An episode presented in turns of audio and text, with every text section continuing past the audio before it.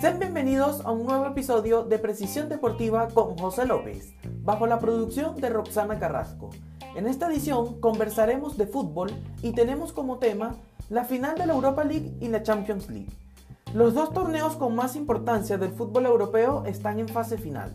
Por eso hoy en Precisión Deportiva analizamos sobre esos partidos que definirán a los campeones de la presente temporada del fútbol europeo. Comenzamos con la Europa League, donde nuevamente el Sevilla Fútbol Club se encuentra en la final de este torneo. El Sevilla, el club más ganador de la historia de la Europa League, con cinco títulos, busca hacerse con su sexta corona, lo cual lo consolida aún más como dueño de esta competición. En esta ocasión fue verdugo de dos clubes ingleses, eliminó al Wolves en cuartos de final, un equipo que fue la revelación en la Premier League con un jugador como Adama Traoré que, y su cambio físico que causó mucha impresión en este país.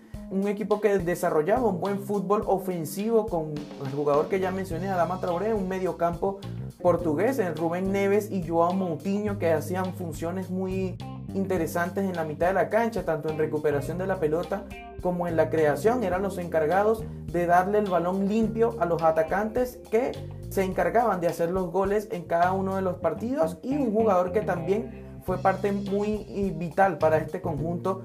Hablo del mexicano Raúl Jiménez, quien se hizo con una cuota importante de goles para esta temporada. Sin embargo, chocaron contra el Sevilla Fútbol Club que con un juego bastante directo, un juego a veces de pausa, de posesión de balón, lograron deshacerse de este equipo del Wolf en los cuartos de final de este torneo y así avanzar a las semifinales donde se enfrentaban con otro club inglés, en este caso un club de mayor envergadura y de más historia que los Wolves, el Manchester United, y a mí me gustó realmente cómo jugó este equipo del Sevilla Fútbol Club a pesar de estar debajo en el marcador temprano en el partido.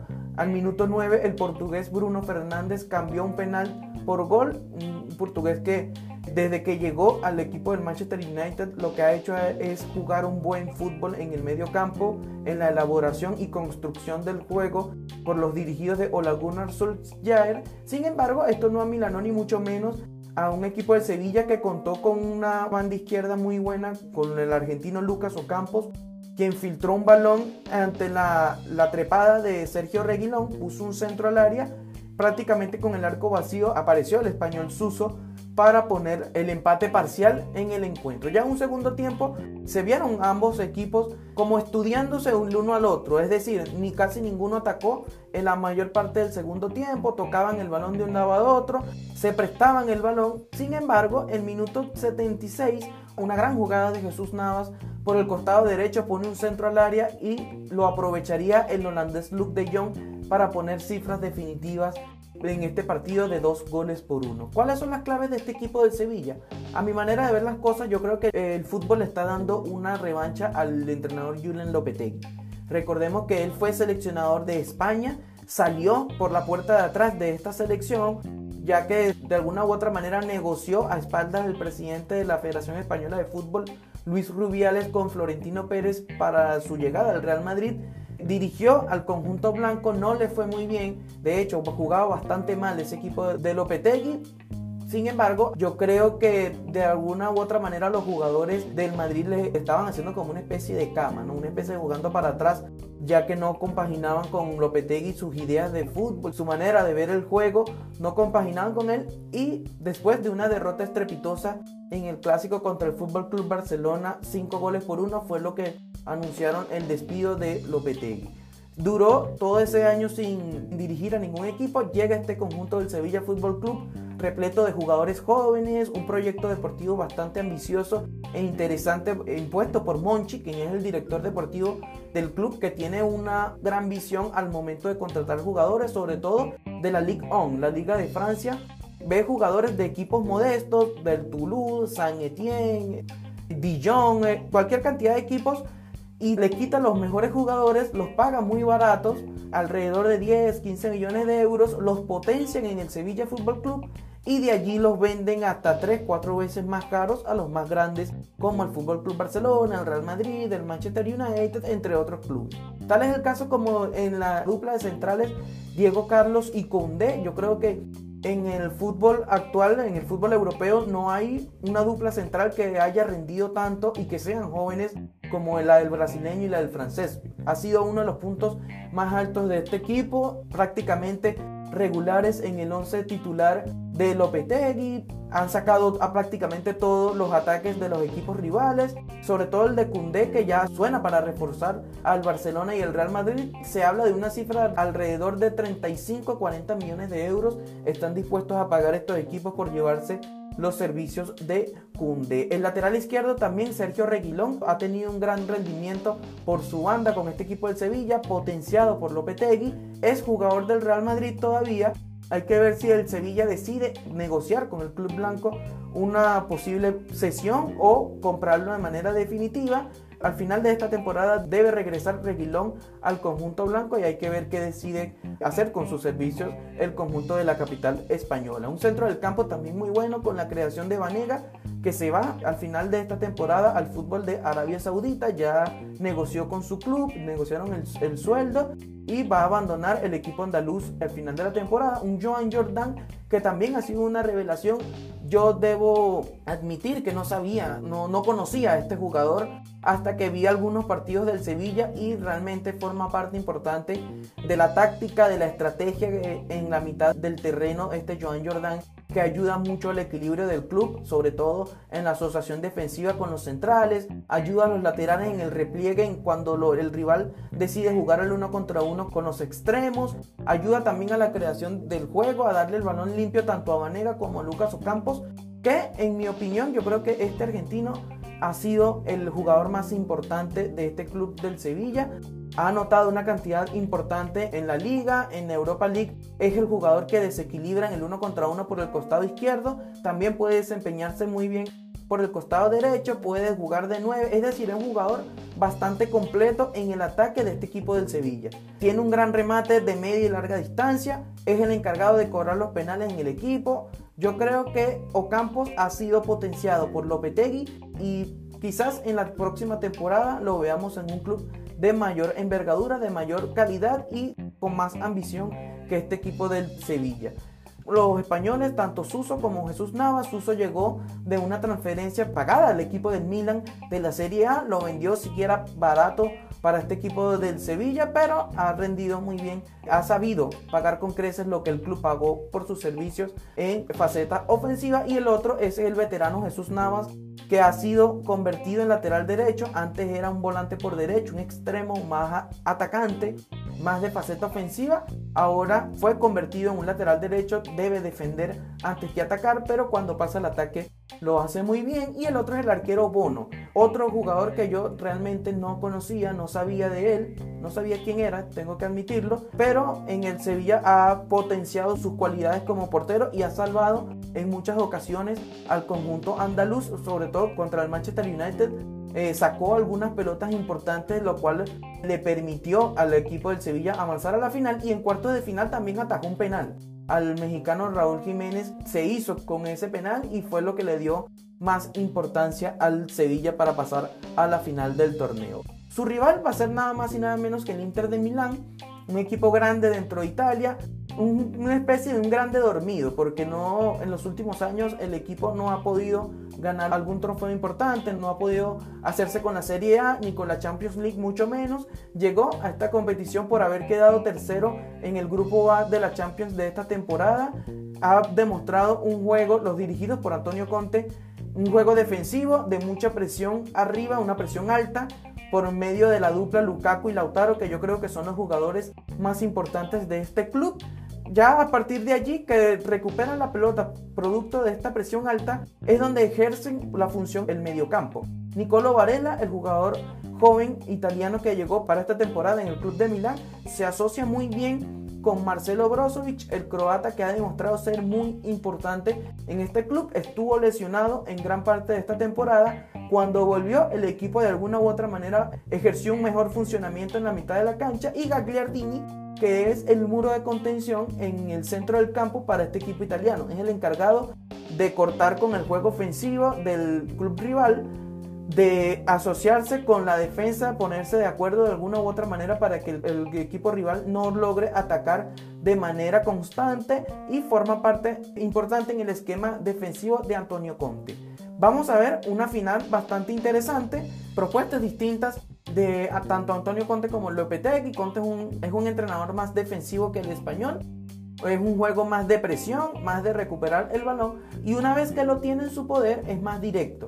Atacar rápidamente con la dupla Lukaku y Lautaro Martínez que como ya dije para mí son los más importantes de este conjunto a excepción de lo que puedan hacer los mediocampistas Varela, Brozovic, la defensa de tres impuesta por Conte es muy importante también. El holandés de Vrij ha sido un gran jugador defensivo y se ha compaginado muy bien con el uruguayo Diego Godín que es uno de los mejores centrales del fútbol europeo en los últimos 6, eh, 7 años sin lugar a dudas. También cuenta con su arquero Samir Gandanovic que lo ha salvado en muchas ocasiones. Yo creo que ha sido el pilar fundamental de este equipo de Inter. También las atajadas de Gandanovic y tiene como recambio al danés Eriksen y Alexis Sánchez que presenta una molestia en el muslo de su pierna derecha no se sabe si va a jugar, no jugó en el partido contra el Shakhtar Donetsk por la semifinal del torneo, producto de esta lesión, y no se sabe si llega para disputar la final, la cual se va a llevar a cabo en la ciudad de Colonia, en Alemania,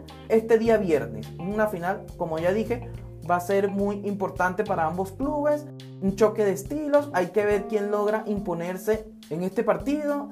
Los choques de estilo Lopetegui, posesión de juego, juego elaborado, juego asociado y tener un poco más paciencia al momento de atacar contra el estilo defensivo de Conte de presión y de ser muchísimo más directo en ataque. Para mí veo, como ya dije, un partido parejo. No sé quién va a ganar, pero yo creo que por individualidades el Inter tiene un poco más de plantilla que el Sevilla. Esa dupla Lukaku y Lautaro yo creo que puede marcar diferencia. Y veo un Inter ganando 2 por 1 goles de Lukaku y Lautaro. Y por Sevilla yo creo que va a marcar Vanega. Se va a despedir de su club marcando en esta final de la Europa League.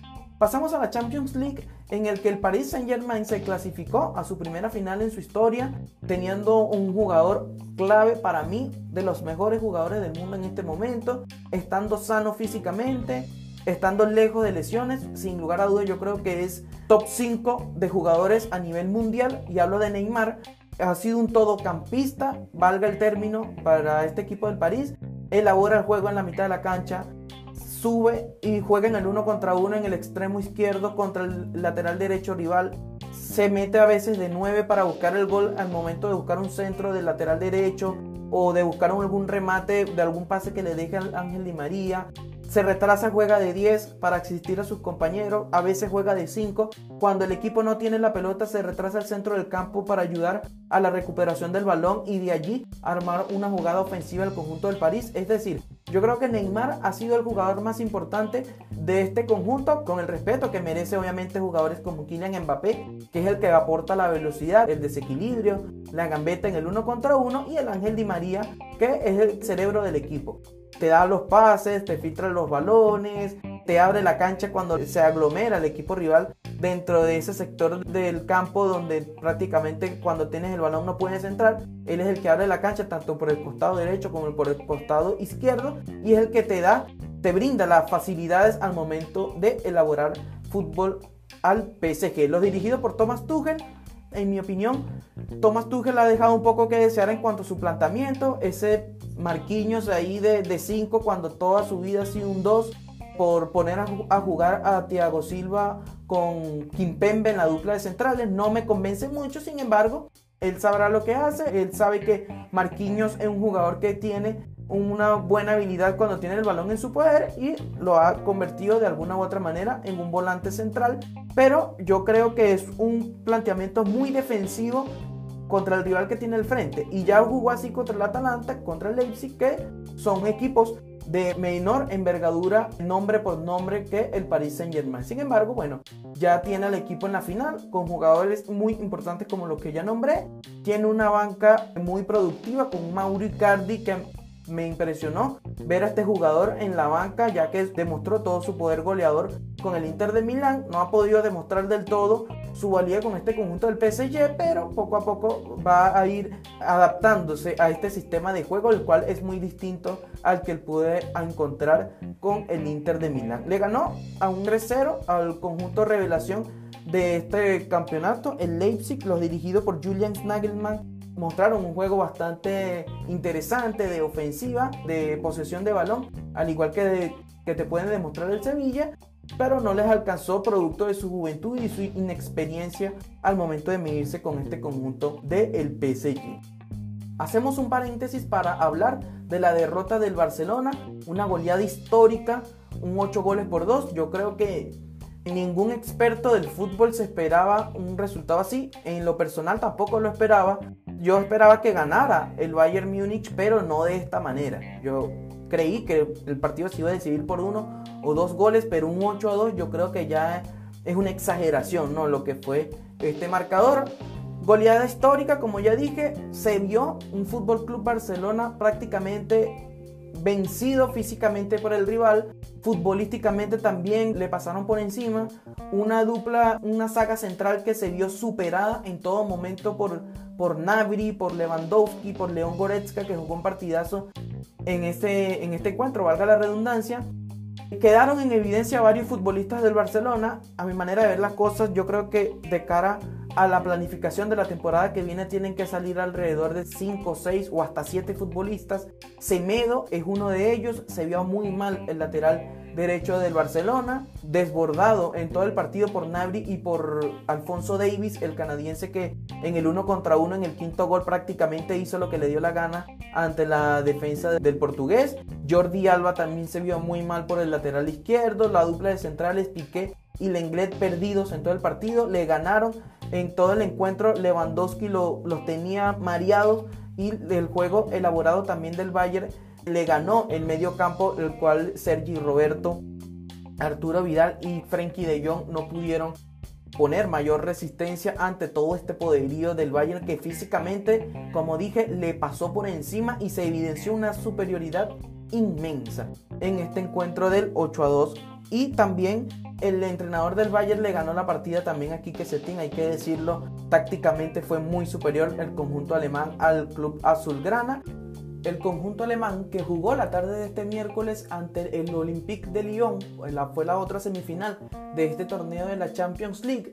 Un partido siquiera un poco raro, ya que en los primeros 20 minutos el cuadro francés tuvo dos mano a mano ante Manuel Neuer y los dos lo fallaron, tanto Memphis Depay como Musa Dembélé no pudieron definir bien ante la salida del arquero alemán. Memphis Depay hizo una especie de regate allí a Manuel Neuer, quedó prácticamente con el arco vacío, pero su remate lamentablemente para él se fue a un costado de la malla y el otro fue un mano a mano que también centraron desde el costado derecho y Musa Dembélé enganchó hacia su perna izquierda y pegó un remate, lamentablemente pegó en el palo. Después de allí, bueno, las cosas que tiene el fútbol, ¿no? Son tres ocasiones, dos o tres ocasiones claras que tuvo el conjunto francés para irse arriba y agarró la pelota Nabri por el costado derecho, se llevó a dos rivales y un zurdazo impresionante hacia el lado derecho de Anthony López, nada que hacer para el arquero portugués que de esta manera el Bayern ya después de ese gol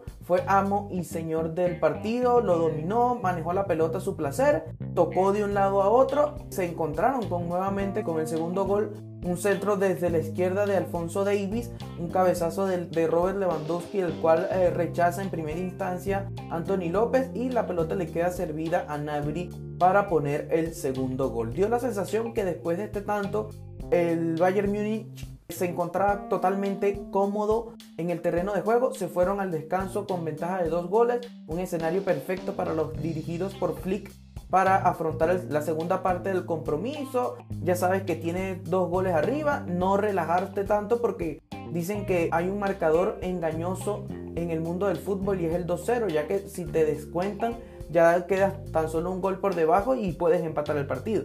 Pero no fue así en el caso del Bayern. Tuvo otra ocasión En la segunda parte, el equipo del Olympique de Lyon, un centro por la izquierda, el cual Toco Ekambi no pudo definir ante la buena salida de Manuel Neuer, que tuvo una gran tarde el día de hoy. Y el Bayern Múnich siguió apostando a su juego de posesión, con Thiago Alcántara, León Goretzka, Kimmich, que por momentos abandonaba su posición natural, que es la de lateral derecho, y se metía allí en el centro del campo para armar un tribote en la mitad de la cancha junto con Alcántara y Goretzka. Alfonso Davis que también prácticamente hacía de mediocampista al recorrer toda su banda en ataque por la izquierda y fue allí donde el Bayern Múnich volvió a inclinar la cancha gracias a la velocidad también de Serge Gnabry y arriba quedaba Robert Lewandowski tirándole diagonales a los jugadores, sobre todo a Thomas Müller, que es el que siempre está detrás de él, viendo a ver una alguna diagonal que tire el polaco para él lanzarle el balón y quedar mano a mano con el arquero. Ya el tercer gol vino al final del partido, al minuto 85-86 aproximadamente, un centro por derecha, un tiro libre, en el cual Robert Lewandowski saltó y le ganó prácticamente, le sacó casi medio cuerpo en ese salto de, de cabeza, puso el tercer y decisivo tanto del partido para una victoria para los campeones de la Bundesliga 3 goles por cero. De esta manera, la final va a ser Bayern Múnich contra el Paris Saint Germain, un partido que promete tener un buen fútbol. Hay grandes jugadores dentro del terreno de juego, jugadores muy técnicos. El caso de París va a tener a Ander Herrera, Ángel Di María, Neymar, Mbappé y los alemanes van a tener toda su artillería la cual le metió 8 goles al Barcelona, Serge Gnabry, Lewandowski, Thomas Müller, Thiago Alcántara, que también forma parte importante de este conjunto. Es un partido bastante parejo, sin embargo yo creo que el PSG tiene la velocidad arriba para incomodar un poco a esta defensa del Bayern Múnich. Hay que tener en cuenta ese detalle. Los centrales del Bayern son lentos, tanto Boateng como Alaba tampoco es que el austriaco sea un campeón de velocidad ni mucho menos. Y es allí donde Mbappé y Neymar pueden aprovechar de toda su velocidad para hacerle daño a los alemanes. Los laterales sí son rápidos, tanto Kimmich como Alfonso Davis, pero hay que ver cómo decide plantear el partido Thomas Tuchel en esta final. Yo creo que ese es el enemigo principal del PSG, el planteamiento que pueda tener Tuchel en esta final. Si él decide sacar nuevamente a Marquinhos, lo cual creo que va a ser así, porque si le dio resultado tanto en cuartos de final como en las semis, no tiene por qué cambiarlo en la final. Pero yo creo que jugar con un central de medio centro es una propuesta bastante arriesgada ya que es un jugador que nunca ha tenido la experiencia en esa posición, lo viene haciendo porque tiene un buen manejo de la pelota. Pero él lo hace para darle los últimos minutos de Thiago Silva en el conjunto francés y de allí que lo más seguro es que vaya a abandonar el club. No se sabe todavía dónde, si vuelve a su país natal Brasil o si consigue un contrato con otro equipo de Europa, pero eso es lo que quiere Thomas Tuchel darle los últimos minutos a Thiago Silva y en la mitad de la cancha juega con Gana y Ander Herrera que ha tenido un gran desempeño en la mitad de la cancha. Yo creo que la clave está allí. Para el París, aprovechar la defensa lenta en los centrales, tanto Boateng como Alaba, y aprovechar la velocidad de Mbappé, Neymar, Di María, entre otros jugadores que decidan sumarse al ataque. Y la clave para el Bayern Múnich, lo que lo trajo hasta aquí, su artillería pesada arriba. Nabri, Lewandowski y Müller, que tienen una o dos ocasiones de gol y siempre la mandan a guardar, siempre tienen una gran efectividad de cara al arco y un medio campo también poderoso que da la sensación de que te comieran los tobillos cada vez que el rival tiene la pelota en su poder. Corren y quedan cara a cara, mano a mano allí y siempre terminan sacándole la pelota sea quien sea el rival. Ya lo demostraron así contra el Barcelona cuando Messi tenía la pelota, Goretzka salía corriendo a una gran velocidad y se quedaban cara a cara allí con Messi y siempre recibía lejos del arco, a 30, 40 metros del arco, lo cual se hace muy difícil que cree peligro, en este caso la principal figura del conjunto de tu rival, ¿no? Que en este caso va a ser el París. Yo creo que si el Bayern logra que Neymar reciba lejos del arco, unos 10, 20 metros del arco, el París se le va a hacer muy difícil crearle ocasiones de gol.